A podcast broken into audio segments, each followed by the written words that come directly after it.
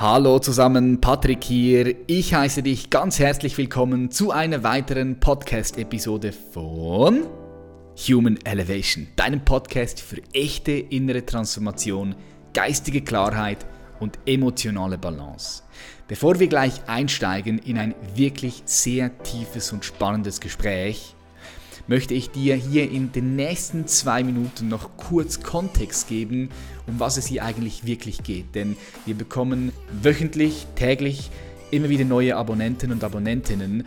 Und falls du dich fragst, was kriegst du hier? Was kannst du aus den Folgen mitnehmen und warum machen wir das überhaupt? Und ja, um was geht hier überhaupt?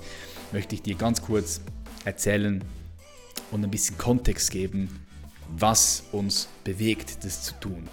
Schau, einer der größten Irrtümer der heutigen Zeit ist es zu denken, dass die Natur des Menschen etwas Fixes und Starres ist. Wir von Human Elevation sind überzeugt, dass der Mensch nicht fertig ist, sondern permanent in einem evolutionären Entwicklungsprozess steht. Ja, unser Bewusstsein entwickelt sich immer weiter, es wird komplexer, inklusiver und es wird lebendiger. Der Mensch, du, du verfügst über Potenziale, die sich die meisten jetzt wohl nicht mal annähernd vorstellen können. Doch der Mensch als Spezies steht jetzt gerade auch an einem Tipping Point, an einem sogenannten Wendepunkt. Und vielleicht merkst du das auch. Und an so einem Punkt gibt es zwei Möglichkeiten. So die eine Möglichkeit ist, wir entwickeln unser Bewusstsein wirklich weiter auf die nächste Ebene, auf die nächste Stufe. Oder aber wir machen einen Schritt zurück. Ja, die Chance besteht, dass wir zurückfallen und regredieren. Die aktuellen Systeme, in denen wir leben, wirken oft veraltet und verengend. Kulturkriege sind in vielen Ländern zu beobachten, die technologische Disruption schreitet voran und in Kultur, Wissenschaft, Wirtschaft, Umwelt, Gesellschaft und Politik bewegt sich gerade einiges mit rasanter Geschwindigkeit und fordert jeden von uns heraus. Noch nie zuvor in der Geschichte der Menschheit hatten wir einen so hohen Komfort und solche Möglichkeiten wie heute. Ich meine, wir sind mit Abstand diese Generation von Menschen mit dem höchsten Lebensstandard, der größten Bequemlichkeit, dem meisten Luxus und der am weitest entwickelsten Technologie. Doch die Frage, der wir uns alle stellen sollten, ist, sind wir auch die glücklichste, erfüllteste und freudvollste Generation aller Zeiten? Aktuelle Studien zeigen, die Anzahl von Menschen mit Burnouts, Depressionen und Unzufriedenheit steigt stetig an. Vielen von ihnen fehlt es an Sinn, Klarheit, innere Stabilität und die Unabhängigkeit des eigenen emotionalen Zustands von äußerlichen Umständen. Human Elevation und dieser Podcast hier existiert, um dich dabei zu begleiten und zu unterstützen, dein Bewusstsein zu erhöhen und zu entfalten und somit neue Dimensionen von Potenziale, von Freude, von Unabhängigkeit, Frieden, Freiheit, Fülle, Klarheit und Sinnhaftigkeit in dir freizusetzen. Schön, dass es dich gibt, schön, dass du hier bist. Im heutigen Gespräch begrüßen wir den Philosophen und Schriftsteller Gunnar Kaiser. Gunnar Kaiser wurde 1976 geboren in Köln und studierte dort Philosophie, Germanistik und Romanistik. Sein Debütroman Unter der Haut erschien 2018 im Berlin Verlag, als Taschenbuch 2019 im Pipper Verlag. Übersetzungen erschienen 2019 auf Türkisch, 2020 auf Französisch, Italienisch und auch Griechisch. Gunnar arbeitet seit 2001 als freier Journalist im Bereich Literatur, Kultur und Philosophie für Schweizer Monat, den NZZ, Jüdische Allgemeine, Taz, Berliner Zeitung, Stadtrevue und viele andere. Seit 2016 betreibt er den Kulturblog und YouTube-Kanal Kaiser TV. Wir sprechen heute mit Gunnar Kaiser über die Bedrohung der Meinungsfreiheit und über viele Themen auch noch. Ich freue mich, dass du dabei bist. Lass uns direkt eintauchen und falls dir die Podcast-Episode gefällt, freue ich mich, wenn du ein Abo da lässt und wenn du sie teilst mit deinen Liebsten. Ich sage herzlich willkommen bei Human Elevation, Gunnar Kaiser. Gunnar Kaiser, herzlich willkommen in der Show. Dankeschön, ich freue mich, dass ich da sein darf. Ja, schön, dass du hier bist. Wie geht's dir so? Mir geht's sehr gut. Ähm, es ist ja viel los und das Jahr ist ja auch sehr aufregend. Ähm, aber ich finde es auch gleichzeitig sehr spannend. Wir leben ja in geschichtsträchtigen Zeiten. Wenn man sich nicht ganz so sehr da reinfrisst äh, in, in die ganzen Probleme, die das alles mitbringt, sondern sich immer mal wieder ein bisschen distanziert, dann kann man vielleicht sagen, okay, ähm, noch ein bisschen psychische Gesundheit behalten. Ja, du, du, du bringst schon einen guten Punkt hier, hier rein. Es bewegt sich gerade so viel. Also zumindest ist, ich bin 86er, also mhm. von, von meiner Generation her, zumindest ist das, was ich jetzt so wahrnehme, dass sich so viel, wie sich jetzt gerade bewegt, vorher noch nie bewegt hat. Aber vielleicht mhm. ist es auch mhm. subjektiv. Ähm, du hast mit dem Appell für freie Debattenräume, den du zusammen mit Milos Matucek initiiert hast, ja auch etwas ins Rollen gebracht.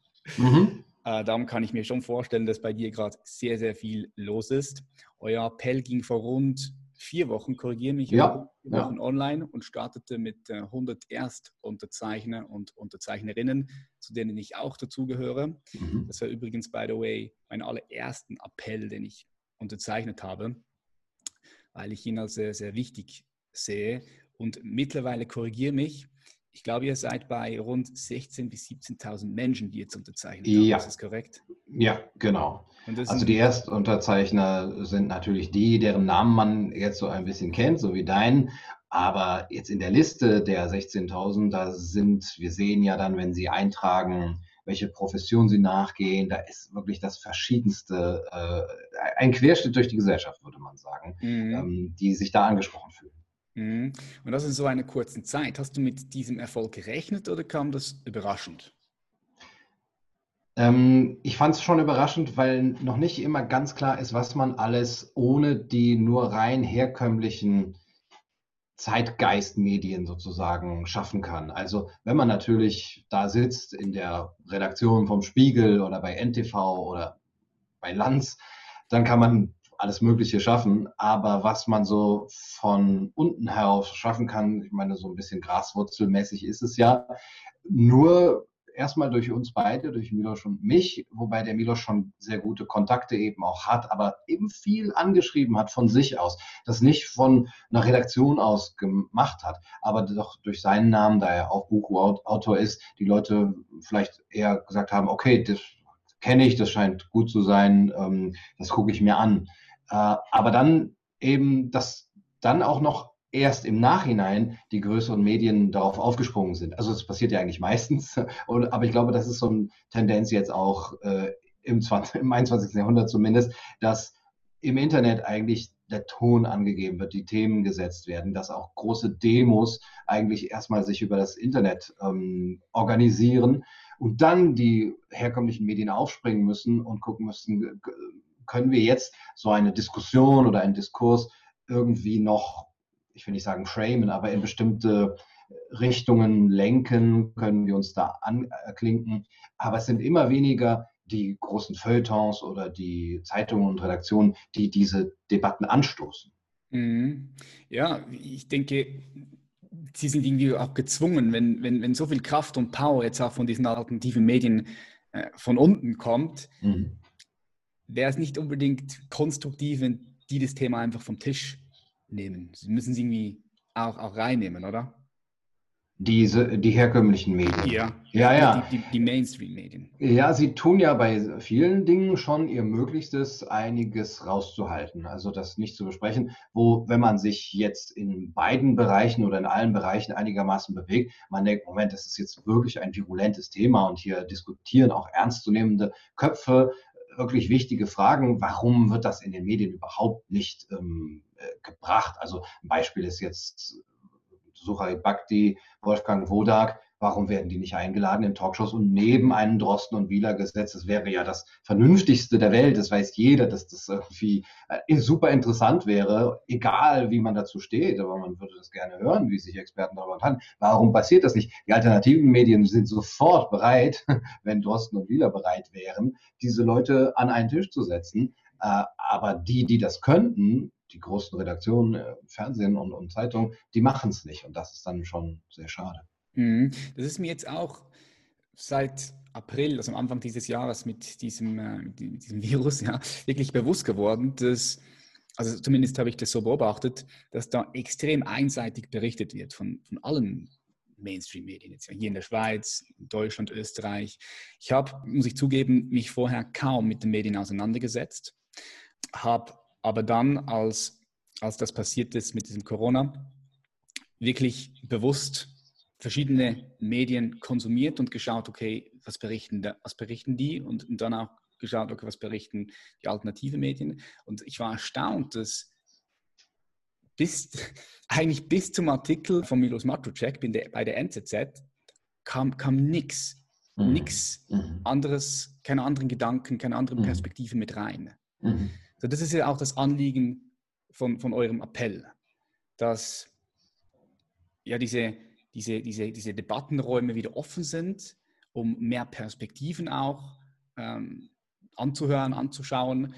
Kannst du mal den Zuschauern und Zuschauerinnen, die jetzt hier sind, beschreiben, was konkret das Anliegen ist und wie mhm. das auch zustande gekommen ist in dir und warum es gerade jetzt äh, rausge also, an, ähm, rausge ja. rausgegangen ist. Ja? Ich meine, ich, ja. ich gehe mal davon aus, das war mhm. schon länger bei dir.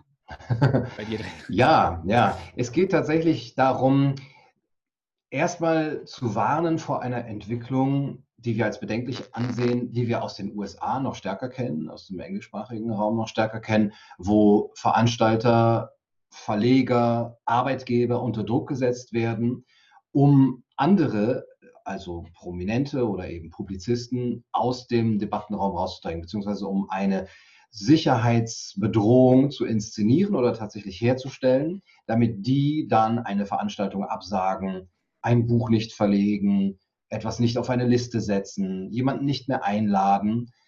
Das heißt, diese Form der Kritik, wie es die Verteidiger sagen, die unserer Meinung nach eben wirklich zu weit geht und keine legitime Form der Kritik mehr ist, sondern eigentlich Mobbing, Bullying, ja. Und äh, das wird mit ganz vielen verschiedenen Mitteln gemacht, wo man auch abstufen muss. Also ganz klar ist natürlich eine Gewaltandrohung gegen zum Beispiel den Veranstalter oder zu sagen, wir werden dort stören, ja, und, und auch wirklich die Sicherheit der Gäste äh, in Gefahr bringen. Das andere ist eben, wir werden dich wirtschaftlich irgendwie äh, an den, also wir werden dich so an den Pranger stellen, dass niemand mehr deine Produkte kaufen will oder dass keine, äh, dir niemand mehr dein Kunde sein will. Also dass man mit der wirtschaftlichen Sicherheit gespielt wird. Das andere wären halt auch solche Shitstorms, ähm, dass man dazu aufruft, wobei eben da natürlich die Grenze ein bisschen fließend ist und natürlich auch die Frage ist, wo ist es noch erlaubte Kritik? Dass mhm. ich jetzt jemanden zum Beispiel auch benenne und, und sage, ich finde das, was der oder die sagt, antisemitisch, das ist ja von der Meinungsfreiheit gedeckt. Ähm, wenn man das natürlich auch begründet, wäre es noch schöner und es darf aber nicht eine Diffamierung sein. Ja? Das heißt, der andere muss doch immer das das Recht haben, die Möglichkeit haben, dagegen zu klagen und dagegen vorzunehmen, denn das ist ja dann Rufschädigung. Also diese, dieses Spiel zwischen Rufschädigung auf der einen Seite und wirklich auch Dinge beim Namen zu nennen und zu sagen, hier ist wirklich auch äh, rechtsextremes Gedankengut und, und rassistisches Gedankengut, das muss ja weiterhin möglich sein, aber es muss eben diese feine Linie zwischen äh, Verleumdung, Rufmord auch und äh, erlaubter Kritik, die muss eben immer wieder gezogen werden und die geht uns zu weit in eine doch sehr bequeme, einen sehr bequemen Raum, wo die Menschen sagen, ach, ich kann ja meine Tugendhaftigkeit einfach so zeigen, indem ich jetzt jemanden verleumde, obwohl ich das überhaupt nicht geprüft habe und indem ich mhm. vielleicht sogar was falsch verstehe oder mal was gehört habe und ich schreibe dann, ah, das sind äh, so und so Leute, die sollten gar nicht auftreten dürfen aber es steckt nichts dahinter. Und dann lassen sich die Veranstalter unter Druck setzen natürlich, weil sie auch interessiert sind daran, erstmal Profit zu machen, aber auch ja, vielleicht selber sehr vorsichtig sind. Man will sich nicht in die Nesseln setzen. Man ist lieber vorsichtig, als hinterher zu sagen, oh, wir haben hier jemandem eine Bühne gegeben, der außerhalb der, des freiheitlich-demokratischen Raums steht. Das will man natürlich auch nicht. Und dagegen wollten wir erstmal aufmerksam machen, dass dort eben diese Entwicklungen sind. So, und deine zweite Frage war, warum das jetzt gerade äh, virulent ist für uns. Ähm, es ist eigentlich schon eine Sache, die sehr lange exist also passiert. Äh, man kann das immer wieder auch äh, in der Vergangenheit Beispiele bringen. 2006 war die Idomeneo Wiederaufführung in der Berliner Oper, die abgesetzt wurde oder eben die nicht wieder aufgenommen wurde, eine Mozart-Oper, weil dort am Schluss mh, hm, der Kopf des Propheten Mohammed abgeschnitten, abgehackt gezeigt wird, auch noch von anderen Religionsführern. Und da hatte man Angst, ähm, dass dort eben Islamisten sich äh, aufgerufen fühlen könnten, äh, dort eben terroristische Akte zu begehen. Was es lag keine tatsächliche Bedrohung vor, aber so, man hat das abgesagt. Und dann haben viele gesagt, das kann doch nicht sein, dass wir hier einknicken, ja, unsere Kunstfreiheit opfern aufgrund von Political Correctness oder so. So, wir haben ja immer gesagt, Kunst darf alles, Satire darf alles. Und warum sollen wir jetzt vor den religiösen Gefühlen, die wir auch nur imaginieren wahrscheinlich, von, von einer lautstarken Minderheit vielleicht auch, warum sollen wir da einknicken und unsere ja, westlichen Werte, wenn man es so nennen will, da aufgeben? Und da gab es einen großen Aufschrei und den, finde ich, den gibt es immer weniger. Also bei, bei den Sachen, die heute passieren. Wir haben jetzt zum Beispiel Dieter, Dieter Nuhr und Lisa Eckert als Beispiele gehabt im Kabarett.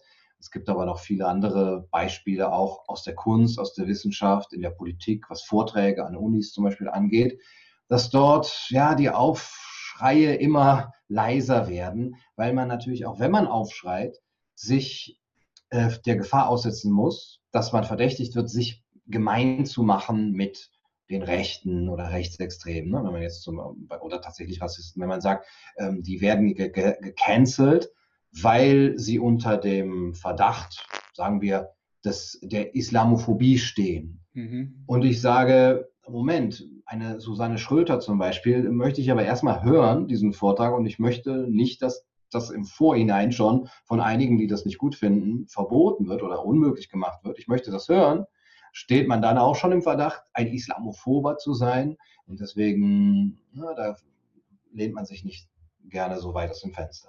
Ja, man, man, muss, man will sich dann nicht positionieren und sich die Finger verbrennen. Mhm. Ja. Mhm. mhm. Lass, uns, lass uns mal das Ganze weiterspielen. Also angenommen, diese Debatten sind eben nicht mehr so frei und der Meinungskorridor verengt sich. Zu was könnte denn das führen, wenn wir das mal weiterspielen? Wenn wir nicht mehr zulassen, dass andere Meinungen in den Raum kommen, die nicht konventionell sind. Zu was könnte das führen? Wie, wie siehst du das? Also ich würde ja fast schon sagen, wir können es gar nicht absehen im Moment, wie frei eigentlich unser derzeitiger Debattenraum ist, wenn wir nicht vergleichen mit zum Beispiel früheren Zeiten, oder überhaupt mit einer ideellen Situation, wo wir sagen, wir haben wirklich breiteste Meinungsfreiheit im Rahmen des gesetzlich Erlaubten. Ja, unser Aufruf geht nicht dahin, einige wollen uns diesen Strohmann unterstellen oder uns das äh, ja, so unterstellen, äh, dass wir jetzt sozusagen Rassismus und Völker, äh, Volksverhetzung erlaubt machen wollen. Das, was vom Gesetz verboten ist, ist vom Gesetz verboten in Deutschland. Ich denke, in der Schweiz gibt es ähnliche, aber noch einmal ein bisschen auch äh, veränderte Regelungen aufgrund geschichtlicher äh, Situationen. Äh, da, da, müssen wir aber auch darauf vertrauen, ja, dass wir sagen können, wir, wir brauchen keine sanfte Zensur, sondern wir können sehr viel aushalten. Wir können auch sehr viel mehr Argumente und, und, Streite und Diskussionen und Debatten führen, ohne dass wir gleich davor stehen, jetzt wieder in Polen einmarschieren zu wollen, ja, um es polemisch zu sagen, sondern wir müssen einfach darin vertrauen, dass extremistische und auch falsche Ansichten als solche auch geoutet werden können und auch ja sozusagen äh, harmlos gemacht werden können, weil das bessere Argument zählt. Und da müssen wir auf das bessere Argument vertrauen und auch auf die Stärke des Gesetzes, das mhm. sagt, äh, gut, wenn du jetzt hier wirklich eine Gruppe menschenbezogen, Gruppen, gruppenbezogene Menschenfeindlichkeit, wenn du eine Gruppe pauschal ablehnst oder Angehöriger, Angehörige einer Gruppe aufgrund ihrer Ethnie, Hautfarbe und so weiter. Das ist ja vom, bei uns vom Grundgesetz eben auch äh, nicht mehr unter der Meinungsfreiheit. Ja, mhm. aber was, das heißt, wir müssen erstmal ein Verständnis dafür bekommen, was überhaupt möglich wäre an Gesprächen, wenn wir jetzt wirklich das, was wir auch in den alternativen Medien versuchen herzustellen, mit vielen verschiedenen Perspektiven auch zu arbeiten und Positionen zuzulassen, wenn das im Mainstream auch so wäre und wenn wir abendlich eine äh, Talkshow bekämen, wo diese verschiedenen Leute auch aufeinandertreffen in einem fairen, natürlich harten Austausch, aber wirklich äh, fair und man dann hinterher eben auch dazu Stellung nehmen kann. Wohin das führen kann, wenn das nicht passiert ist, es wird sich ja immer weiter einengen und es wird immer normaler sein. Ich glaube, unsere Kinder und Kindeskinder, die werden ja gar nicht merken, dass mhm. wir Debattenraum eingeschränkt wurde, weil eben Dinge gar nicht mehr denkbar sind. George Orwell hat das auch gesagt in 1984, die Menschen werden gar nicht mehr die Begriffe dafür haben, überhaupt Gedankenverbrechen zu begehen. Sie können keine Gedankenverbrechen mehr begehen, weil sie gar nicht die Worte dafür kennen, weil die schon vorher eliminiert wurden. Ja, so dystopisch. Äh, es ist mal ganz gut, glaube ich, sich die, das so in einer Science-Fiction-Setting nochmal auszumalen, mhm. äh, wohin das gehen könnte. Es ist ja leider zu merken, dass die Einschränkung ganz stark in eine bestimmte Richtung ja? Und das tut eigentlich keiner, sagen wir mal, keiner Seite wirklich richtig gut, beziehungsweise ähm, es wird ja sehr viel eingeschränkt, was diese derzeitigen Entwicklungen angeht, wie Migration, Klimawandel, jetzt Corona, mhm. ähm, Geldsystem vielleicht noch, ähm, Schuldgeldsystem. Da gibt es sehr wenig Debatte und wer da debattiert, ist ganz schnell auf der Seite der Unmenschen, wenn er sich eben entgegen dem, dem Mainstream äußert. Und das ist aber sehr einseitig. Wenn, wenn wir sozusagen eine Beschneidung von beiden Seiten hätten, dann würde ich ja fast noch sagen, dann kann man auch die Leute mehr ins Boot holen. Guck mal, ihr werdet gecancelt. Ihr, hier gibt es äh, eine, eine Einschneidung. Hier wird, werden bestimmte Gedanken mit dem Siegel der Unmenschlichkeit einfach gebrandmarkt. Äh, das geht doch nicht. Ne? Aber da es ganz stark auf einer Seite ist, muss man versuchen zu sagen, diese Leute haben auch ihr Recht, Kritik an der Migrationspolitik zum Beispiel zu üben oder Kritik an den Corona-Maßnahmen zu üben, ohne als Covidioten oder sonst was beschimpft zu werden. Mhm. Und das nutzt natürlich auch im Endeffekt nicht denen, die vielleicht sagen wir mal Corona, ich will nicht sagen gläubig sind, aber die da eher affirmativ gegenüberstehen, sondern das stärkt ja noch viel mehr Seite der Extremisten, die dann sagen, guck mal hier, wir werden gecancelt, guck mal hier, wir werden aus dem, äh, aus dem Diskurs rausgehalten. Äh, die können sich dann natürlich diese Opferrolle auch, ja, wahrscheinlich sogar zu Recht dann wieder anziehen und das stärkt diese Seite umso mehr. Ja, das ist so, man gibt, man gibt Widerstand rein und, und dann durch mhm. das baut sich der Widerstand nur noch mehr auf, anstatt dass man zum Beispiel jetzt einen Drossen und einen Bhakti zusammen in einem Talkshow auftreten lässt und ja. jeder guckt dazu. Jeder kann dann aufgrund von dem, was gesagt wird, nochmal recherchieren, sich nochmal selber eine Meinung bilden. Ich denke, das wäre das wär konstruktiver. Ja, man was kriegt doch den Verdacht. Passiert, was, was, jetzt passiert, ist, was, ja. was ich wahrnehme. Korrigiere mich, wenn das nicht so ist. So, ich nehme einfach da wahr, da sind jetzt gewisse Bewegungen am Start, die, die von unten nach oben drücken. Und ah, das, das, das, das, das, kann, das kann gefährlich sein. So, so, ja, so, also so wie es jetzt gerade, so, das, was ich jetzt gerade wahrnehme, diese, diese ganzen Kulturkrieg, der da ist, mhm. mhm. kann, kann super gefährlich sein. Ja. Also es ist, glaube ich, auch auf der medialen Ebene gefährlich, weil ja das Vertrauen in die herkömmlichen Medien total zerrüttet ist. Ne? Wenn man bemerkt, Moment, es gibt zu Corona mehr als eine Meinung, aber warum wird die nicht abgebildet in dem, der Mainstream-Presse? Da denkt man, Moment, was ist denn da los? Also warum höre ich das denn nicht? Ich meine, egal wie ich dazu stehe, aber das kommt doch einfach der Verdacht auf, dass die ihre Aufgabe nicht richtig machen und dass dann auch nochmal mit Angstrhetorik, mit Hysterie sogar gearbeitet wird. Da denke ich okay, ich hätte eigentlich gedacht, dass wir dafür da, also dass wir deswegen eine auch öffentlich-rechtliche Presse, den, den Rundfunk haben, äh, damit eben das nicht so einseitig ist, damit verschiedene ähm, Seiten gehört werden und damit es auch nicht rein emotionalisiert ist, was man ja oft so der, der Yellow Press äh, unterstellt. Ja, da, die machen Hetze mit so emotionalisierten Bildern und so weiter. Das bekommen wir jetzt äh, so, diese ganz starke Einseitigkeit und müssen uns dann anders informieren und merken, ja, da, da bekommen wir die andere Seite. Also vertrauen wir jetzt denen und verlieren eigentlich das Misstrauen in so eine, eine, eine, eine Organisation, die ja eigentlich von der Idee her ganz gut ist, ja, und die vielleicht, wenn sie das anständig machen würde, auch eben diese Debattenräume zulassen könnte und dann ein bisschen auch ordnen könnte, ja, weil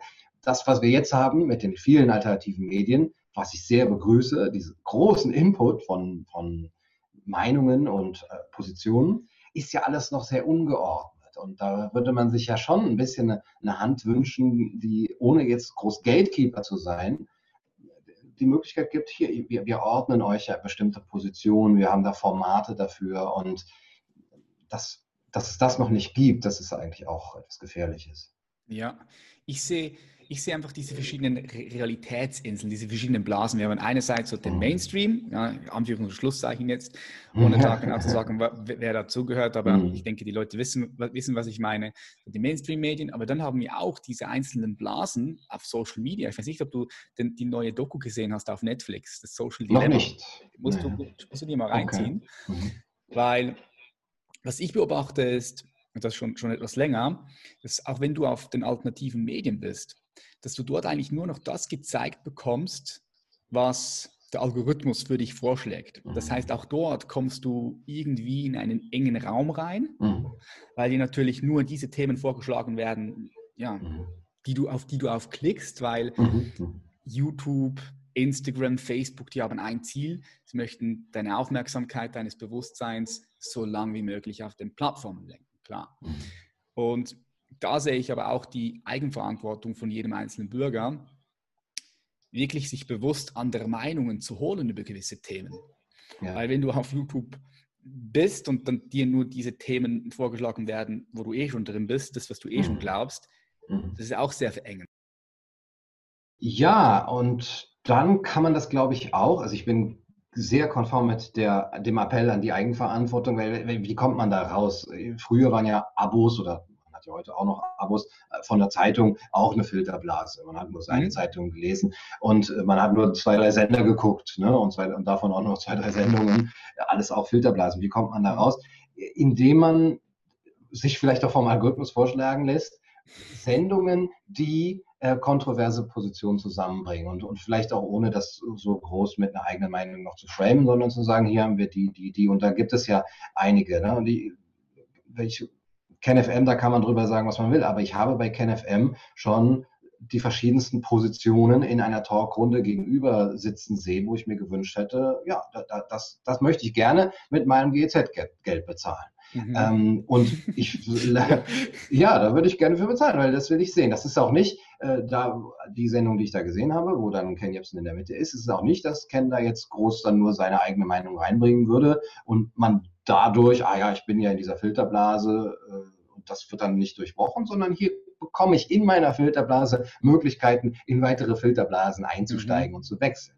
Und äh, das versuche ich ja auch, du ja auch, dass wir immer wieder auch Leute einladen, die nicht unserer Meinung sind oder, oder darum geht es ja gar nicht, ne, sondern die so einen gepflegten Austausch mhm. auch, ähm, womit man den herstellen kann. Ja, ich, ich, sehe hier, ich sehe hier zwei Herausforderungen. Also einerseits die Herausforderung, dass wir nie gelernt haben, das zu tun. Also so, das, mhm. sowas lernen wir ja nicht in der Schule. Ich meine, okay, mhm. das ganze Social Media Game ist auch neu, aber wir lernen nicht in der Schule, uns proaktiv verschiedene Perspektiven einzuholen und dann uns selbst eine Meinung zu bilden. Also mhm. die meisten Menschen haben nicht wirklich eine echte Meinung, sondern sie wir nehmen einfach irgendwelche Gedanken, gehen da gar nicht tief genug rein und, und, und geben das wieder. Und die andere Herausforderung, die ich sehe, ist, dass viele Menschen andere Meinungen einfach nicht aushalten können. Das, das, das finde ich eigentlich krass. Also was, was, ich immer wieder beobachte, ist, dass Menschen auch in Familien jetzt zum Beispiel. Mhm. Gerade mit in dieser Zeit sehe ich, dass da Familien auseinandergehen, Freundschaften auseinandergehen. Warum? Weil, weil, weil es nicht möglich ist, es auszuhalten, dass der Vater zum Beispiel oder die Freundin oder der Freund eine andere Meinung hat. Also das, das, das, das tut ja erstmal erstmal weh. Man fühlt sich wie getrennt, man fühlt sich wie ohnmächtig. Es ist hart, das, das auszuhalten für viele, weil auch viele Menschen sich da mit ihren Ideen oder mit den Meinungen irgendwie identifizieren und sich dann bedroht fühlen, wenn ja. sie diese Meinung einfach mal loslassen und eine andere Perspektive einnehmen. Also das, das sehe ich so als zwei wirklich große Herausforderungen, dass das nie gelernt wurde. Ja, und es ist doch, glaube ich, sehr schwer, das zu lernen, weil wir das in unserer ja, Condition humaine nicht so drin haben. Wir sind ja eigentlich nicht so von der Evolution entwickelt, dass wir nur denkende Wesen wären, die so rein in einem äh, unvoreingenommenen, freien Ideenraum schweben würden und dort Argumente prüfen und ganz äh, ohne Bezug zur eigenen Person äh, dann auch unsere eigene Position wechseln würden. Ach so, ja, ich habe das vorher falsch gesehen. Ich wechsle jetzt meine Meinung. Ne? So sind wir ja nicht. Ja, der Mensch möchte Recht nicht haben. Ja, der, der Mensch, ja, der Mensch genau, möchte Recht möchte, haben. Ja. Wir halten an so ein Recht haben fest oft, ja.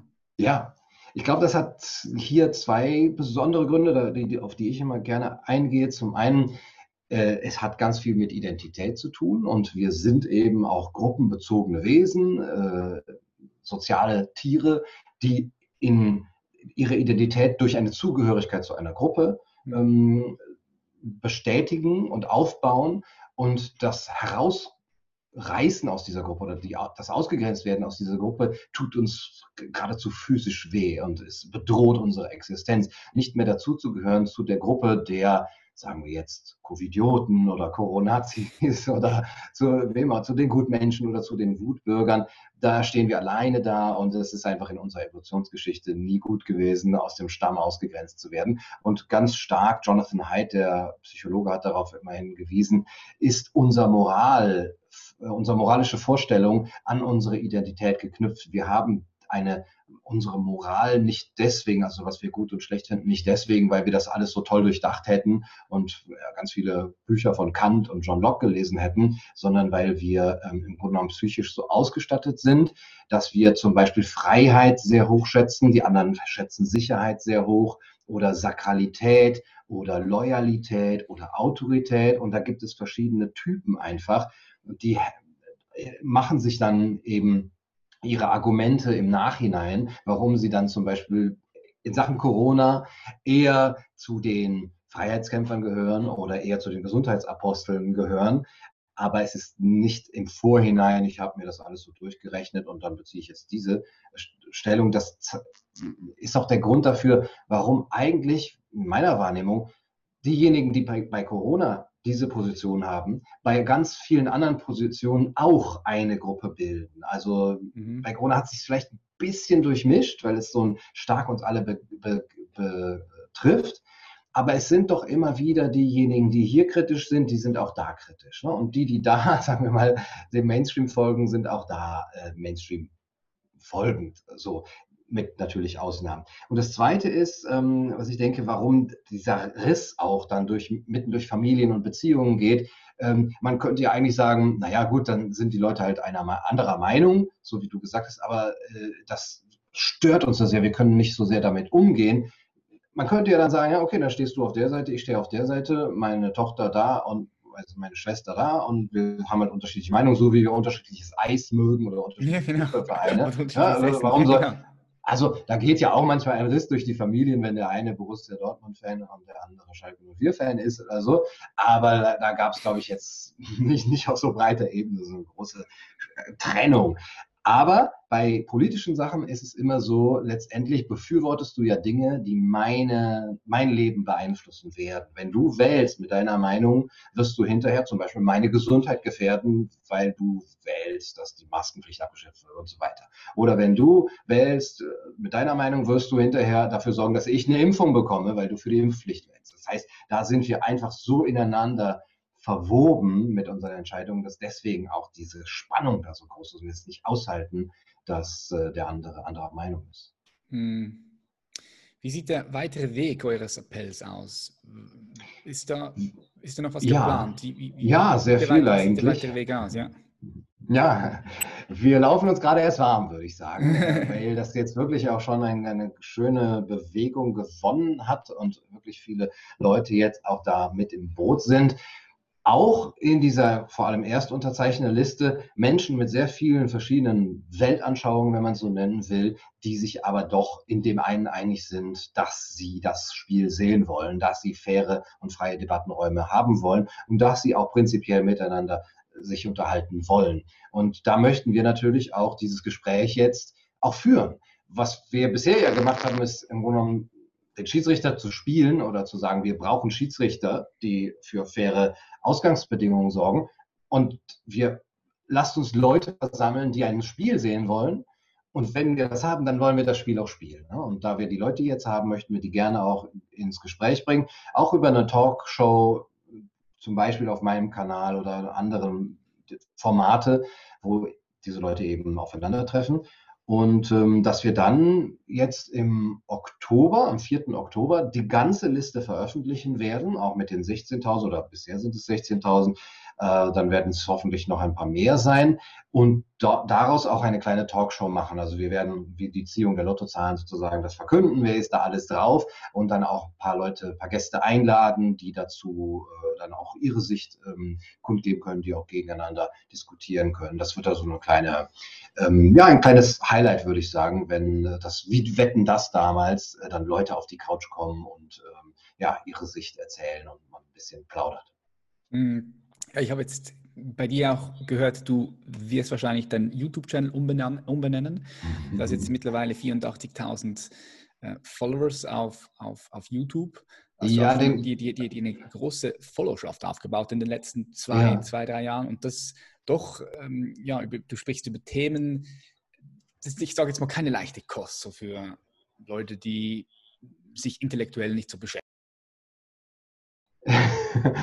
ja, ähm, also ich wollte nicht den ganzen Kanal so umnennen, sondern eben das Format, das Format. Wettbewerb der Ideen nennen, weil die, die Leute haben ja dann neben ihrem Kanalnamen immer noch auch so tolle Formatnamen, wo man sagt, okay, das ist die Talkshow, die heißt jetzt so. Und ich finde, Wettbewerb der Ideen ist ja, das ist ja eben auch so eine Vorstellung davon, lasst uns einen Marktplatz haben, wo die verschiedensten Ideen aufeinandertreffen und sich dann eben auch präsentieren können und Erfolg haben können oder Misserfolg haben können und verschwinden. Ja, nur, nur dadurch bringt man sie ja auch letztendlich zum Verschwinden, dass sie sehen, dass sie keinen Erfolg haben auf einem mhm. freien Marktplatz. Ne?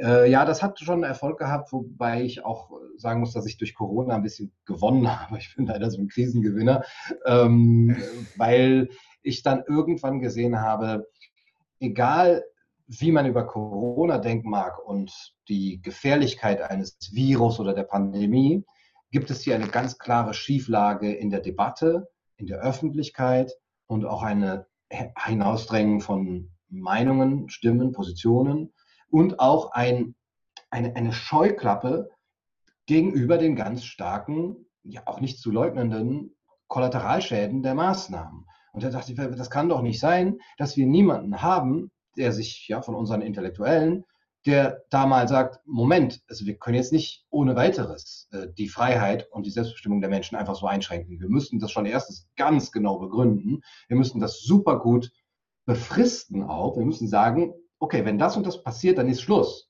Ja, und wir müssen das alles wieder rückgängig machen und, und das auch sozusagen äh, also deutlich machen, dass wir das wollen. Wir wollen nichts damit einführen. Wir wollen keine neue Normalität, sondern wir müssten eigentlich sagen, Moment, okay, das kann jetzt eine Ausnahmesituation sein. Es kann immer wieder Notstände geben. Mhm. Aber dann müssen wir jetzt sagen, wann das zu Ende ist und dass wir das alles wieder zurücktrennen. Und das ist nicht passiert. Und das ist ja schrecklich. Es ist geradezu. Und wir haben ja in unserer Geschichte immer wieder Beispiele, wo Notstandsgesetze ausgenutzt wurden, beziehungsweise auch die Dinge, die eingeführt wurden, nicht ganz wieder rückgängig gemacht wurden. Die gelten heute noch.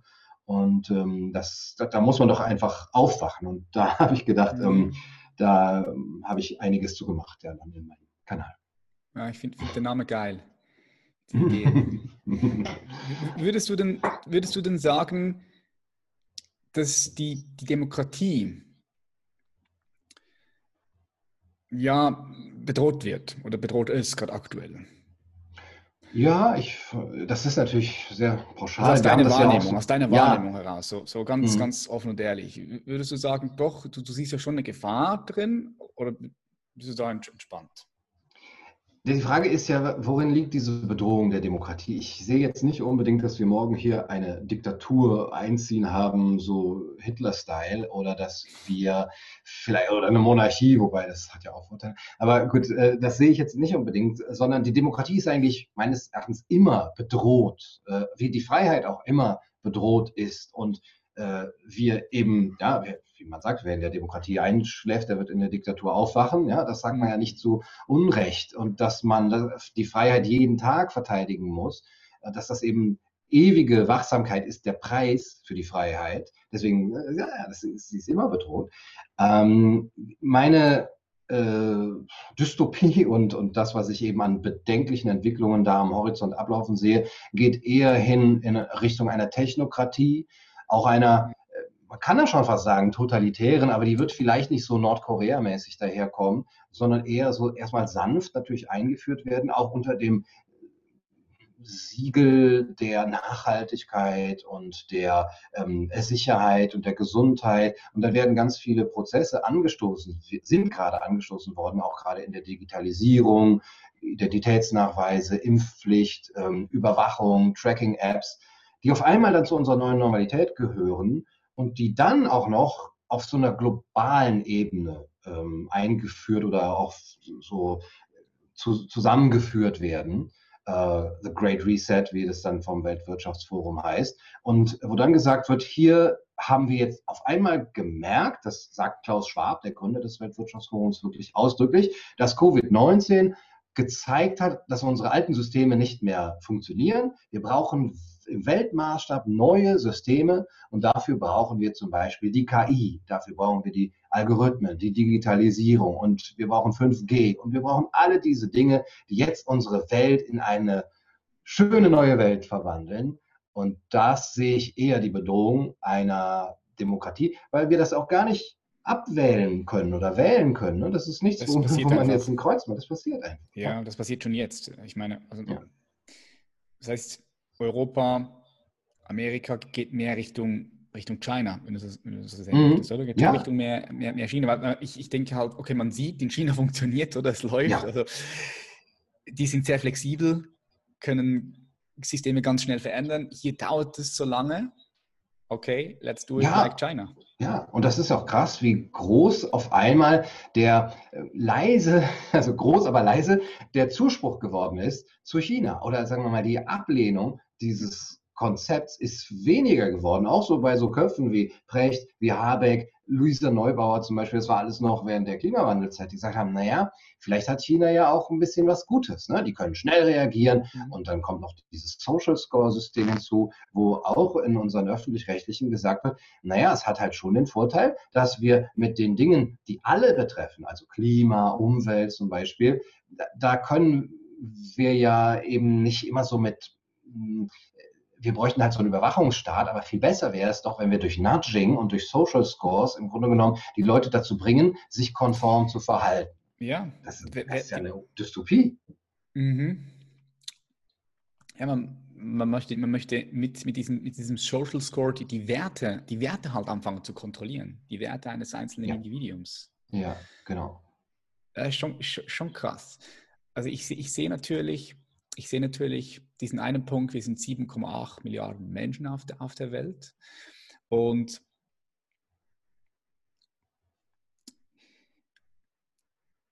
es ist, ähm, es ist, wie soll ich erklären?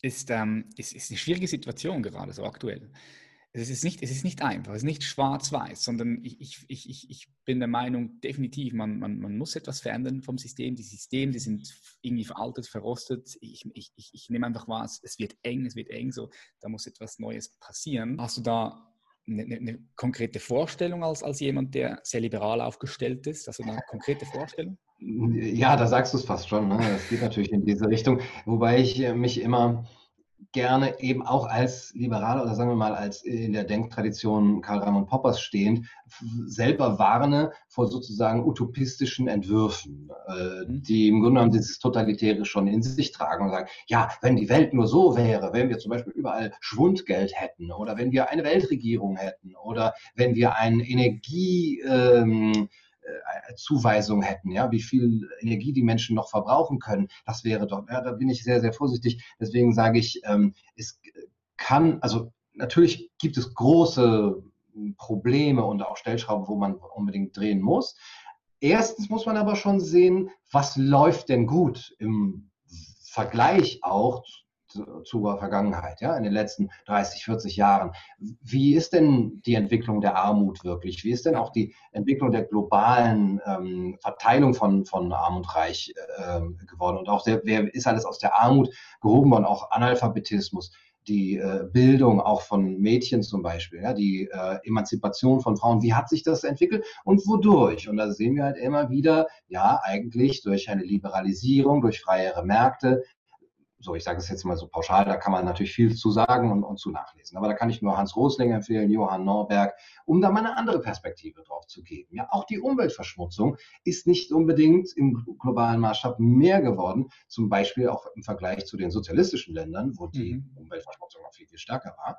Und dann eben zu sagen, gut, aber natürlich können wir vielleicht auch Dinge äh, oder brauchen wir eine internationale Zusammenarbeit bei Themen, die verschiedene Nationen gemeinsam betreffen zum Beispiel Klimaschutz oder Umweltschutz, auch äh, Abrüstung, Kriege. Hm. Und wenn wir es dabei belassen, bei so einer Art Republik, ja, Weltrepublik klingt eigentlich schon schlimm, aber das Republik bedeutet ja auch, kann ja auch eine föderale Struktur bedeuten von souveränen Nationalstaaten, die hm. sich dann in einem Rat da auch eben über sehr begrenzte Themen verständigen und ansonsten es sehr dezentral, sehr föderal, subsidiär, ne, um diese Adjektive zu nennen, äh, zugeht. Und äh, das ist, glaube ich, der, der beste Weg, um gegen diese ähm, ich sage es jetzt mal, Machtübernahme von großen Konzernen und von einer großen Machtelite auf globalen Maßstab dagegen eine Mauer zu setzen und zu sagen, nein, Moment, wir, der, das einzelne Volk, die einzelne Gesellschaft, die einzelne Nation soll auch schon über ihre eigenen Dinge und Belange ja. ähm, herrschen können und bestimmen können.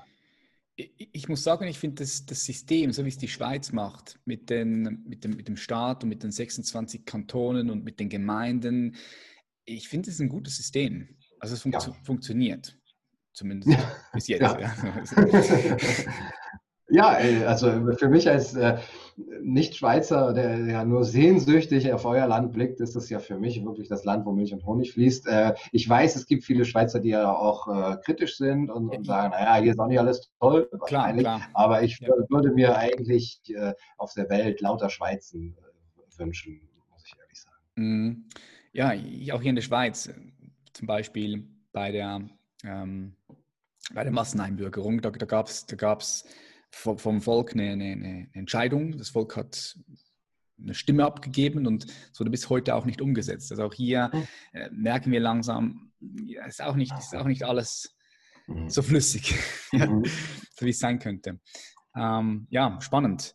Ähm, was mich interessiert, Gunnar, ist, du als, als, als Philosoph, beschäftigst dich ja immer wieder mit äh, neuen Themen und das auch in der Tiefe. So, worin machst du fest, in welches Thema du jetzt eintauchst, wo du tiefer eintauchst? Folgst du da einem Ruf? Hast du da eine gewisse Struktur? Wie, wie gehst du da vor? Das ist eine interessante Frage. Ja. Ich lasse mich tatsächlich treiben. Das kann man eigentlich nur so sagen. Ich, äh, hier liegen jetzt zum Beispiel ganz viele Bücher und ich sehe dann, ach, hier ist ein guter Verweis in dem, auf ein anderes Buch. Das interessiert mich. Und dann gehe ich da lang. Und die Bücher, die hier liegen, sind aus total unterschiedlichen Disziplinen. Hier geht es mal um Klimawandel, hier geht es um Europa, hier geht es um Digitalisierung, hier geht es um Männlichkeit, die Machtelite. Also das sind die verschiedensten Sachen, wo ich auch gar nicht so richtig den Überblick habe. Ich muss mich auch selber ein bisschen konzentrieren. Aber ich mag das einfach mitzuschwimmen in diesem Strom der Gedanken und mich inspirieren zu lassen. Und viele Leute schreiben mir auch oder in die Kommentare, guck dir das mal an. Oder du hast jetzt gesagt, das, das Social Dilemma, ne? Das will ich mir unbedingt angucken.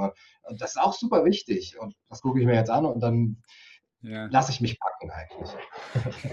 ja, schau mal an. Ich finde find, äh, die Netflix-Dokumentation darum so gut, weil sie auch geil in Bilder arbeitet. Das ist halt wirklich so, mhm. was geht ab bei den großen Tech-Giganten im Hintergrund. Das sind so die mhm. Strategien. Du kannst es nochmal bildlich sehr gut sehen. Ich finde, die haben es sehr gut visualisiert.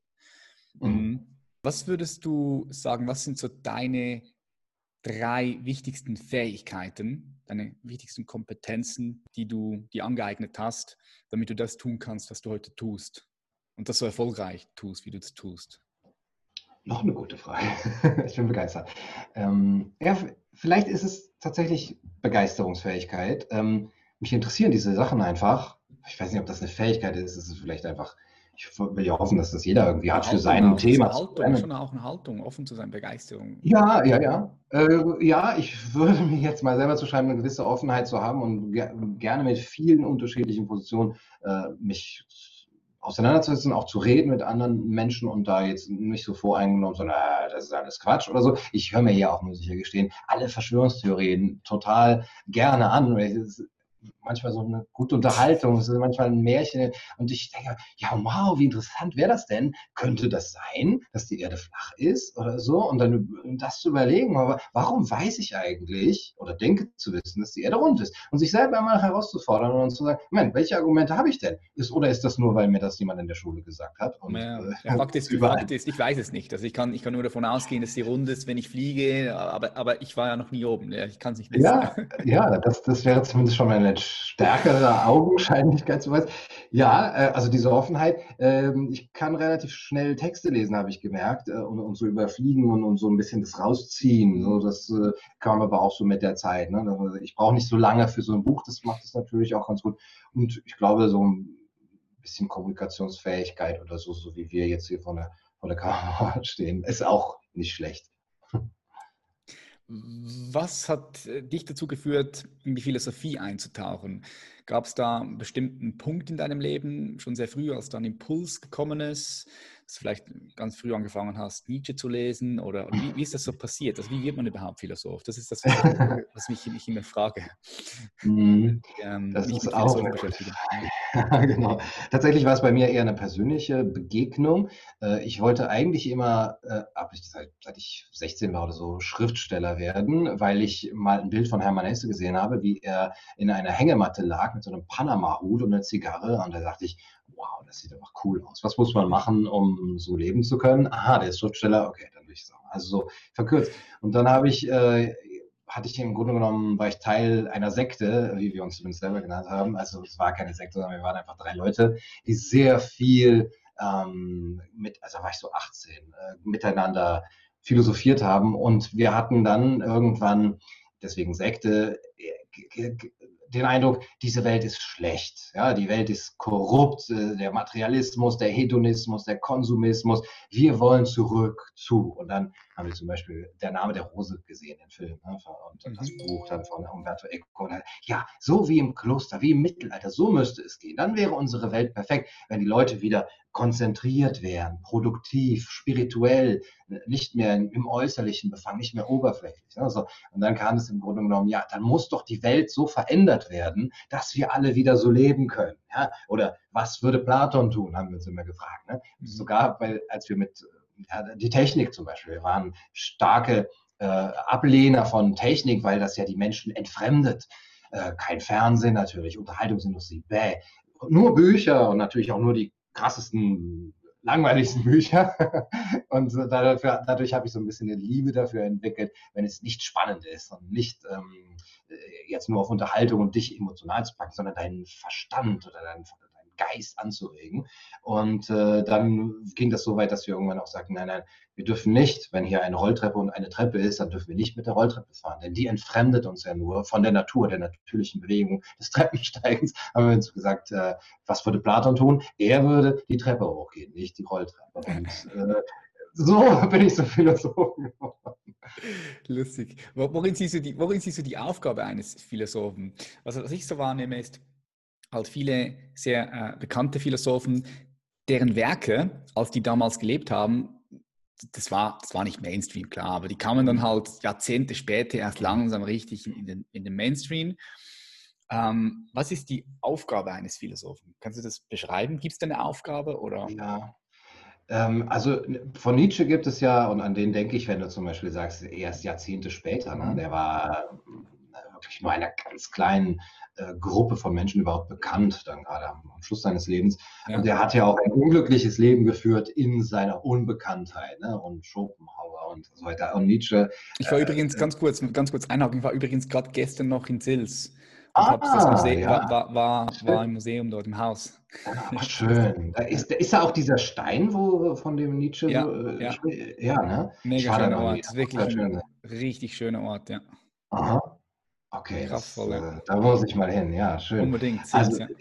ja, und seine, seine Wanderungen dann ne, durch die Alpen und Ita Norditalien und so. Also äh, er hat von den unzeitgemäßen Betrachtungen gesprochen. Also es ist etwas, was nicht zeitgemäß ist zu tun. Denn Zeit, in der Zeit befangen sind wir alle und unsere Zeitperspektive haben wir alle ganz notwendigerweise und wir sind eigentlich zu 99 Prozent, würde ich sagen, unseres Alltags darin befangen und dann immer wieder zu, zu merken, und das finde ich auch das Schöne, ich schlage ein, ein Buch auf und da gibt mir jemand eine ganz andere Perspektive und sagt, okay, so habe ich das noch nie betrachtet, das muss die Aufgabe des Philosophen sein. Ähm, das ist auch die Aufgabe von Kunst, finde ich, und von guter ja. Literatur, zu sagen, oh, oh wow, äh, ich bin auf einmal rausgerissen aus diesem Alltagsdenken und äh, so stelle ich mir auch gute Philosophie vor. Mhm, ich, denke, das geht so Hand in Hand. Philosophie, Kunst, ich finde, das, das geht, geht, geht schon Hand in Hand. Mit wem ja. du ja?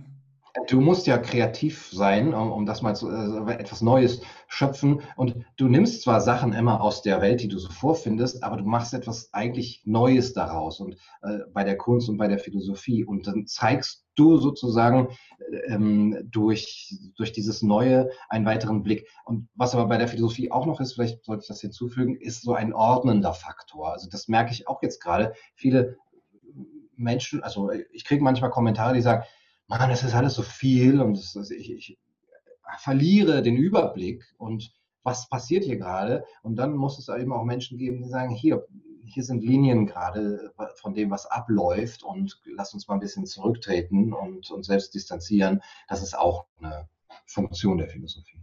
Mhm. Wie würdest du gerne mal essen gehen, Gunnar? Stell dir vor, du könntest drei Menschen wählen, völlig unabhängig, ob die noch existieren oder nicht, ob die noch leben oder nicht. Wen würdest du da gerne mal essen gehen?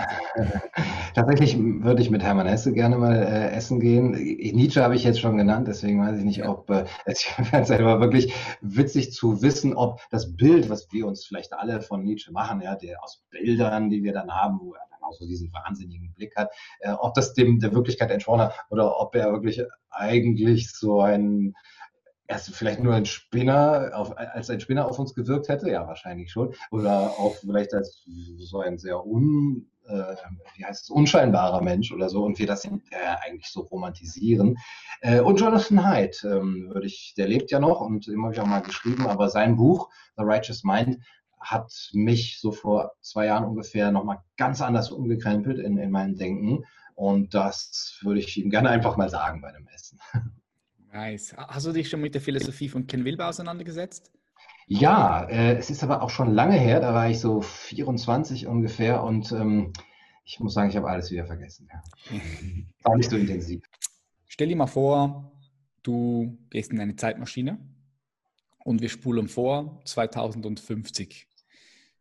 Wie sieht die Welt aus 2050 für dich, aus deiner Perspektive und was ist das, was du daraus ziehst? Es ist ja nicht mehr so weit, ne? muss ich ja, 30 Jahre kann schnell gehen, ja, so. ja, früher habe ich gesagt, ach, 2050 ja. oder so. Ne? Da war sogar das Jahr 2000 irgendwie sehr weit weg.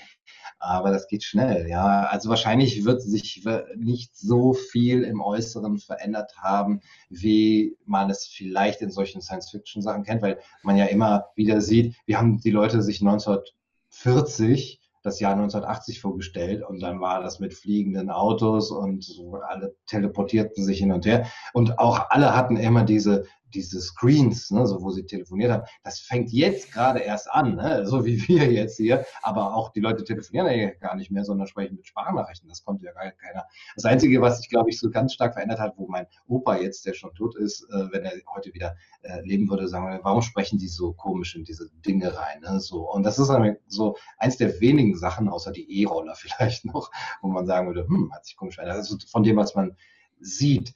Ansonsten denke ich aber, dass ähm, sehr, sehr viel mehr einfach entschieden werden wird, äh, nicht mehr von Parlamenten, von nationalen Parlamenten, sondern eben von, ja, das, was man jetzt Global Governance nennt, ähm, dass eben die Richtung auch dahin gehen wird, die einzelnen kontinentalen Staatenbünde wie EU und ähm, in den anderen Kontinenten gibt es das ja auch, weiterhin zu bündeln, weiterhin daraus die UNO vielleicht zu stärken, aber daraus eben auch ein, nicht nur so einen Rat zu machen, sondern etwas, was einen sehr große äh, Einfluss auf das Leben der Menschen hat im Sinne von einer Weltpolizei, einem Weltsteuergesetz, äh, eine Weltarmee sozusagen, das wäre dann eine Weltpolizei, gleiche Gesetze für alle, also dass da immer mehr Vereinheitlichungen geht, damit eigentlich erstmal, damit es keine Steuerfluchten gibt, das wird die ähm, Begründung sein, damit es keinen Klimawandel gibt, also damit das Klima und die Energie eben da eingehegt werden können, wird es ener weltweite Energieschutzgesetze geben und Verbrauchs, ähm, Energieverbrauchsgesetze. Und ähm, es wird ähm, ein drittes noch, ja, solch, also genau, Geld, äh, das Geldsystem mhm. wird mhm. was ja eigentlich fast schon vereinheitlicht ist, aber das wird dann auch in Richtung digitalem Dollar, wenn man das so nennen will, gehen. Und das wird vielleicht auch, ich hoffe noch nicht 2050, verbunden werden mit einem digitalen Identitätsnachweis, der auch den Impfstatus ähm, verzeichnet. Und da werden immer mehr Daten dann auch drauf gesammelt letztendlich das Gesetz der Digitalisierung heißt ja, alles, was irgendwie zu Einsen und Nullen zu machen ist, wird auch zu Einsen und Nullen gemacht.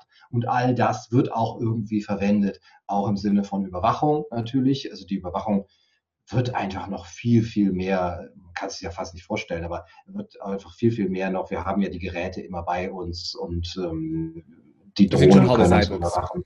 Ja, also vielleicht wird es noch, vielleicht hoffentlich dauert es noch ein bisschen länger in Richtung Transhumanismus gehen, dass wir eben auch diese, diese Stelle zwischen Gehirn und ja, KI noch ähm, äh, ausnutzen, ja, und dass da erste Versuche gemacht werden und dass, dass sich herausstellen wird, wow, die haben große Vorteile, vielleicht mhm. auch noch was die, die, das Genomprojekt angeht.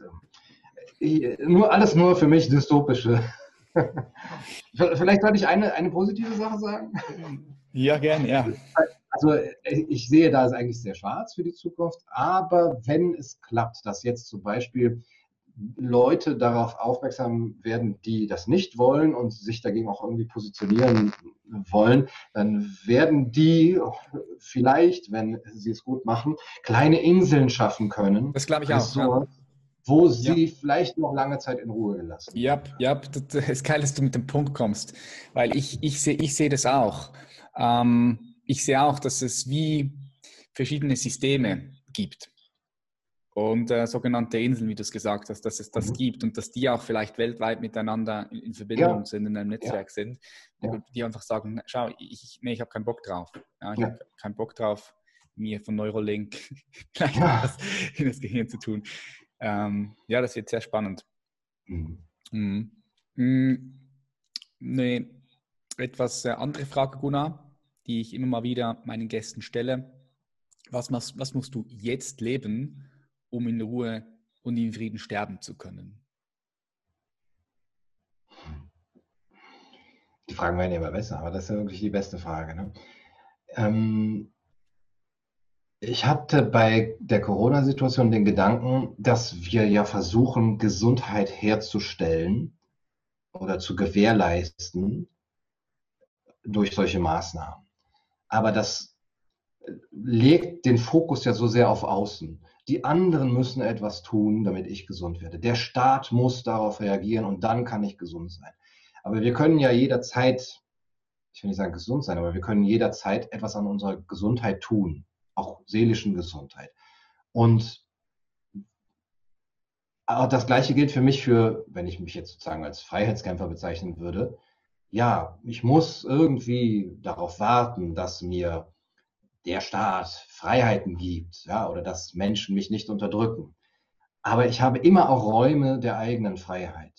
Ähm, das ist für verschiedene Menschen sicherlich sehr unterschiedlich groß, dieser Raum. Aber mhm. ich würde sagen, wir haben sehr große Räume der eigenen Freiheit und wir können diese Freiheit auch leben und wir, und, und wir müssen die auch leben. Also wir sollten, glaube ich, nicht darauf warten, dass man uns Gesundheit gewährleistet, sondern selber was daran tun und eben immer schon im Grunde genommen beide Perspektiven zu haben. Ich kämpfe für etwas, was als Ziel außerhalb des Jetzt ist, außerhalb meiner selbst ist und auch nicht ganz in meiner Macht ist, aber gleichzeitig bin ich auch in diesem Kampf ganz bei mir und eigentlich schon vielleicht angekommen. Ja, dass ich sagen würde, auch dieser Kampf ist schon eine Art Freiheit und ist schon sogar eine Art Gesundheit, weil, weil ich, weil ich Selbstwirksamkeit verspüre zum Beispiel. Geil. Wenn ich das beides miteinander verbringen, ver, verbinden kann, dann kann ich vielleicht irgendwann glücklich sterben. nice. ähm, zweitletzte Frage noch an dich, Gunnar. Ähm, stell dir vor, du fliegst auf den Mond, vielleicht auch schon bald möglich, ja. Guckst und, und dort auch, auch kannst du übernachten. irgendwie in einer Lodge, ein, mhm. gehst, gehst nicht ein, eine Woche nach Tansania, sondern eine Woche auf dem Mond, ähm, guckst drunter, du siehst die Welt, diese schönen Farben, blau, grün, rot, orange. Und du guckst auf den Mensch als, als Spezies Mensch. Was denkst du, was braucht der Mensch jetzt gerade am meisten als, als Spezies, als Kollektiv? Gut, also wir haben also die Frage nach der flachen Erde jetzt erstmal geklärt. Ne? Wahrscheinlich, also wenn du dann Mond sagst, okay, gut, gehen wir davon aus. Also ich gehe davon aus, es ist rund, aber ich habe keinen Plan, ob das wirklich ist. Ja, das heißt. genau. Und es, es bewegt sich eben so ein Trabant drumherum. Mhm. Ja, was braucht der Mensch? Ich finde das ja immer schwierig, mit diesen Gattungsbegriffen zu hantieren. Äh, ja, wir sind alle nur Menschen und wir sind alle immer irgendwie irgendwo gleich oder gleich an Würde und so weiter. Das stimmt auch, aber der Mensch ist eben auch sehr verschieden. Und ja, klar, ich, ist super individuell.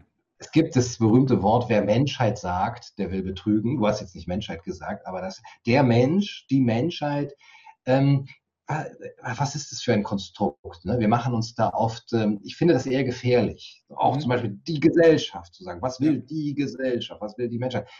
Äh, die, äh, erstmal wollen die vielleicht gar nichts und zweitens kann man dann sagen, ah, ich denke, sie wollen das und das will ich, werde ich ihnen jetzt sozusagen liefern. Ja, und dafür brauche ich Macht. äh, deswegen würde ich erstmal sagen, die, die Menschen müssen sehr viel mehr in Ruhe gelassen werden, damit sie auch ihre eigenen Leben selber bestimmen können, damit sie auch selber merken können, was sie, wer sie sein können, wer sie sein wollen und auch in ihrer Unterschiedlichkeit in Ruhe gelassen werden, mhm. ähm, wenn man das so pauschal sagen kann. Ich meine, das ist so eine, ein sehr schönes Gedankenexperiment. Ich, ich möchte mit diesen pauschalen Gedanken äh, darauf antworten. Mhm. Nee, ich finde es gut was, gut, was du angesprochen hast. Also mir ist logischerweise völlig bewusst, die, die Menschen sind nicht gleich. Nee, ich, finde, ich finde, jeder ist komplett individuell. Und das finde ich auch das Coole daran. meine, das, ist, das ist Evolution selbst. Wir sind komplett unterschiedlich, individuell. Ähm, ja, Ruhe. Lass, lass, uns das so in den mhm. Raum werfen, Ruhe. Mhm. Ruhe gelassen werden, Ruhe. Finde ja. ich, find ich, find ich sehr schön, ja. Mhm. Ruhe, um, um, um mehr auch zu sich selbst zu finden, mhm. und wirklich auch mal herauszufinden für sich selbst, wer, wer bin ich überhaupt. Mhm. Ich finde, zu wenig Menschen machen sich wirklich in der Tiefe Gedanken darüber, wer bin ich überhaupt? Mhm. Wofür bin ich ja. hier? Das ist so der Sinn des, des ganzen Games hier. Ja. Stell dir vor, du hast die Kraft und Power, eine Billboard, also ein Werbeplakat, so zu designen, wie du das gerne möchtest. Und das ist überall zu sehen. Berlin, Zürich, ähm, Russland, Moskau, Times Squares, Rio de Janeiro. Was würdest du dort platzieren? Was für ein Bild, was für ein Text? Du hast mhm. einfach die Kraft und Power. Ja, spontan würde ich sagen, ich würde ein Bild aus der Natur äh, dort platzieren. Also im Grunde genommen wie so einen kleinen Aufruf oder Weckruf, so ein kleines Aufblicken. Ach, guck mal, was die Natur uns alles Schönes kostenlos zur Verfügung stellt. Und geh doch mal wieder dahin. Also wir sind ja auch dann oft ne, so in unserem Leben in der Stadt und äh, mit dem Verkehr und dann haben wir unsere Mobilfunkgeräte vor den Augen und und dann aufzublicken, oh wow, ein schöner See, mit einem Wald, dahinter die Berge, schöne Farben und da springt vielleicht ein Fisch aus dem See und da ist vielleicht noch eine kleine Hütte und da raucht es so ein bisschen raus. Und das ist auch menschenfreundliche Natur. Ne? Natur kann ja auch sehr, Nature is a bitch, wie Stefan Molyneux sagt, die kann auch sehr gemein sein, aber eine, eine schöne menschenfreundliche Natur. Ne? Zu sagen, nimm, nimm dir mal ein bisschen Auszeit, geh mal ein bisschen raus. Und wenn, wenn ich das in sehr vielen Städten hätte und die Leute ja, stimmt. Ja, dann würden sie vielleicht alle mit dem Auto rausfahren und es gäbe Riesenstau am Wochenende. Aber ja, das ist dann natürlich etwas, was uns ganz stark wieder ähm, auf den Boden der Tatsachen zurückholt. Also das, das ist schon etwas, ähm, ich gehe relativ selten in die Natur, muss ich gestehen, aber wenn ich da bin, merke ich, ach, unsere Probleme, meine Probleme, ja, Gott, die sind so ephemer, das ist alles so unsinnig. Ja. Warum, warum, ich denke mir, ich mache mir Gedanken über irgendwas, was jemand im Internet geschrieben hat. Ja. ja. Und selbst wenn ich sage, ja, ich mache mir Gedanken über die nächsten totalitären, globalistischen Technokratie, auch alles ganz schlimm, ja, stimmt, aber die Natur wird uns alle überleben. Also es ja. distanziert ein bisschen. Mhm. Ja, du bietest ja auch dein Schreibretreat in der Natur an, habe ich gesehen. Ja, genau. In diesem genau. Jahr. Das ist etwas, was ich äh, öfter gerne auch machen würde, weil ich gemerkt habe, dass diese ähm, ja, vielleicht unsere vereinzelten Leben, unsere isolierten Leben ja, natürlich uns auch danach sehnen lassen, diese Verbindung zu haben. Und wir können das sehr gut machen, indem wir jetzt zum Beispiel so ein, äh, ein Interview machen und auch die anderen Leute gucken dazu und sagen, wow, wir sind Teil vielleicht sogar einer Community. Aber das kann auch nochmal, und das passiert ja auch schon ganz oft, auf so eine reale Ebene gehoben werden, wo man sich trifft, wo man mal essen geht, wo man mal einen Retreat macht in der Natur. Wir waren in mhm. Slowenien letztes Jahr, wir waren in Mecklenburg-Vorpommern, äh, wir sind jetzt in Bayern. Also wo, wo einfach Leute sich treffen, zusammen kochen, ein schönes Wochenende verbringen, philosophieren, plaudern, Wein trinken. Ja, finde ich, find ich immer auch wieder sehr kraftvoll, wenn du mit guten Leuten wirklich qualitative Zeit verbringst, dich austauscht. Ja. Irgendwo in der Natur, super viel, super viel wert. Mhm, ja. Genau. Gunnar Kaiser, vielen herzlichen Dank, dass du hier warst. Jetzt für all die, die zuschauen oder zuhören, wo können die Leute dich finden? Also das ist ein YouTube-Channel, habe ich schon angesprochen, Kaiser, Kaiser TV. Ja. Kann ich auch wärmstens empfehlen. Da bringst du immer wieder wirklich spannende Punkte mit rein und äh, kann ich empfehlen, den Channel mal abzuchecken. Auf Instagram bist du auch, habe ich gesehen. Genau. Wo bist du sonst noch zu finden? Ja, eigentlich auf den üblichen Plattformen, Instagram, Facebook, Telegram jetzt auch immer irgendwie Gunnar Kaiser oder Kaiser TV oder so. Aber das Beste ist, glaube ich, die, äh, der YouTube-Kanal, wo man eben auch dann die verschiedenen Links äh, zu findet. Äh, natürlich Patreon und solche ganzen Geschichten gibt es auch alles. Ähm, ja, ich bin relativ gut zu finden. Oder www.gunnarkaiser.de. Alright, super. Ich verlinke all das. Ich verlinke auch den Appell. Äh, ich habe den schon ein paar Mal auf Instagram gepostet. Äh, Leute, checkt es einfach mal ab, lest euch selbst da mal ein. Was ich sehr cool finde, ist, dass jeder, der diesen Appell unter, unterzeichnet, der steht auch einfach für sich. Das, ist, das, das, das finde ich spannend. Also völlig egal, wer dort auf der Liste ist, das spielt eigentlich gar keine Rolle. Also wir können es mit irgendjemandem auf der Liste sein, das spielt keine Rolle, es ist keine Kontaktschuld da. Ja. Mhm. Also ich, das ist auch so ein Thema, worüber wir mhm. nochmal einen eigenen Podcast machen könnten. Ja. Ähm, aber jeder steht einfach für sich und für, für, für dieses Anliegen. That's the game. Yep. Mhm. Geil. Alright, dann wünsche ich dir Immer. auf deinem Weg ganz viel äh, Freude und weiterhin viel Erfolg. Mach weiter so und wir bleiben verbunden. Danke, das wünsche ich dir auch. Viel Erfolg. Vielen Dank. Bye, bye, Gunnar. Ciao. Und das war's auch schon wieder. Ich würde mich freuen über ein Feedback von dir. Wie hat dir diese Podcast-Episode gefallen? Schreib mir gerne auf Instagram oder unter dem YouTube-Video. Ich freue mich immer wieder mit dir in Verbindung zu treten.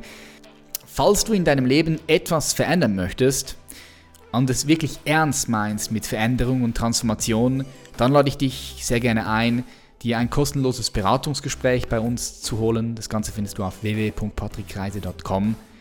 Und ansonsten sehen wir uns auf YouTube oder hören uns in der nächsten Episode. Bye bye.